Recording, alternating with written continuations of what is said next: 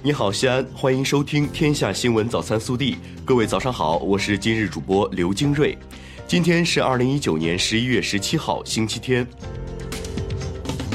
首先来看今日要闻。记者从陕西省人力资源和社会保障厅了解到，为促进企业技能人才培养，加快建设知识型、技能型、创新型劳动者大军，陕西将全面推行企业新型学徒制。将企业新型学徒培训纳入陕西省职业技能提升行动中，到二零二一年底培训两万名以上企业新型学徒，其中二零一九年不少于五千名。本地新闻：十一月十六号上午，省委常委、市委书记王浩主持召开“迎十四运”城市管理推进会，专题研究“三改一通一落地”工作和城市管理权限下放工作。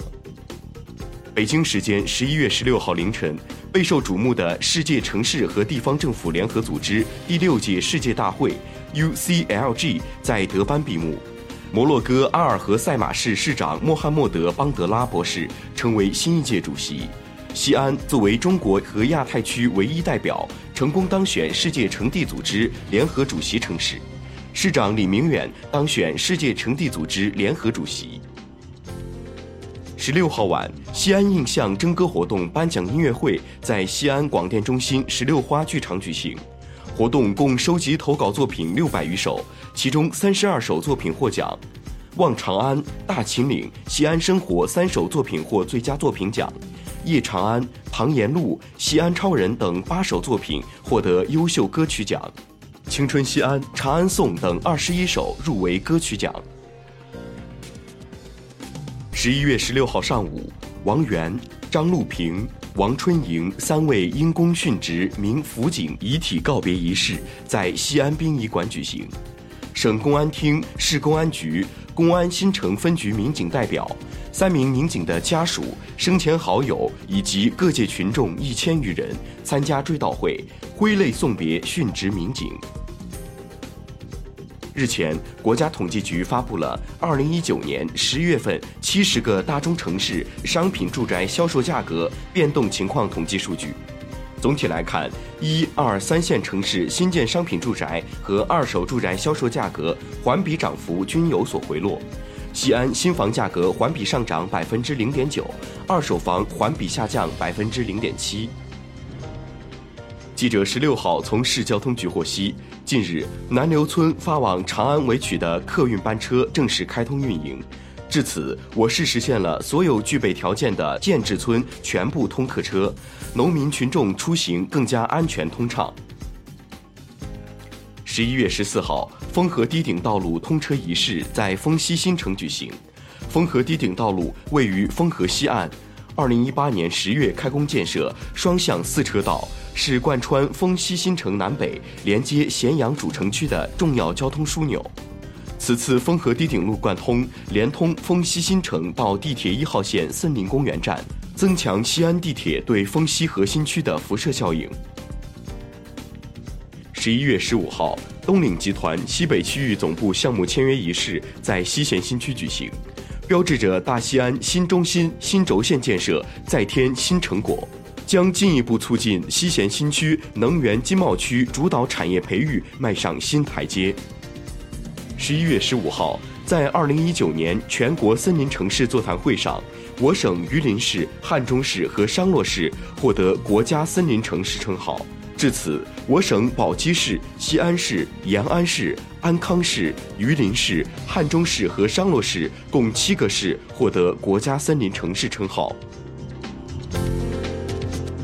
暖新闻：近日，在西安美术学院内的一家咖啡馆里，桌上的提示牌上写着：“这是一家可以用画作买单的咖啡店。”画画换饮品活动希望能用画作帮助贫困地区的孩子。当画作收集到一定数量后，店方会举行义卖活动，筹集款项全部用于支持乡村艺术教育。由于校园内艺术氛围较浓，开业以来已经收集到了六十余幅画。国内新闻：住房和城乡建设部十五号发布了生活垃圾分类标志标准，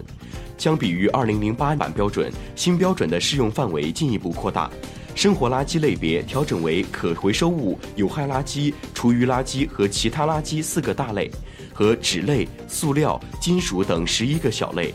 该标准将于十二月一号起正式实施。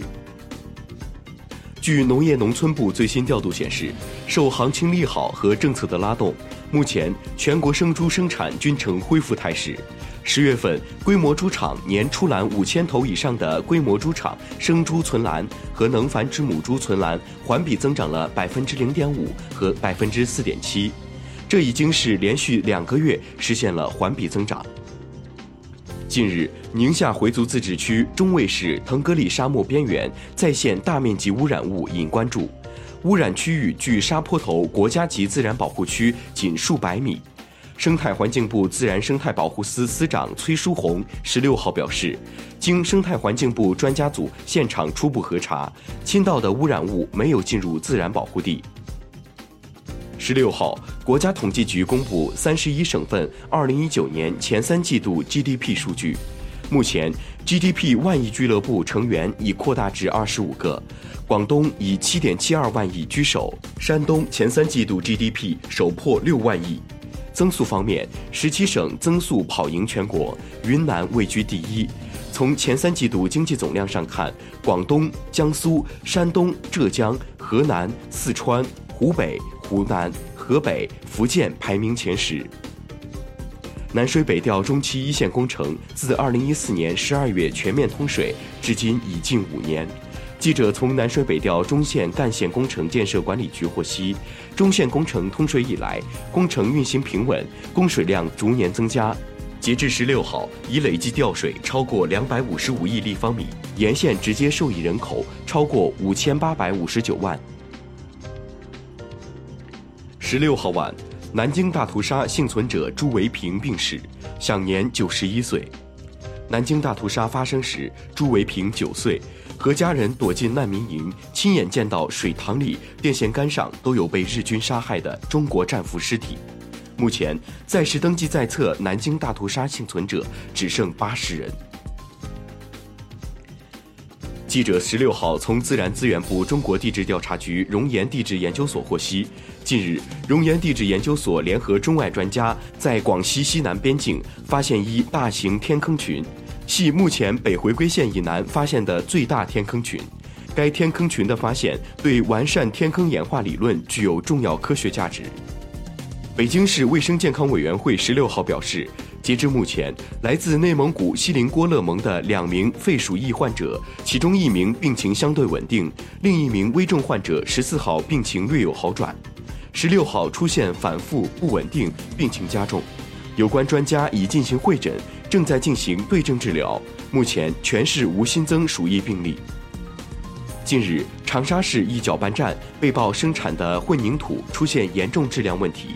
长沙一项目楼栋已建到了二十七层，却要从十二层起到二十七层全部拆除。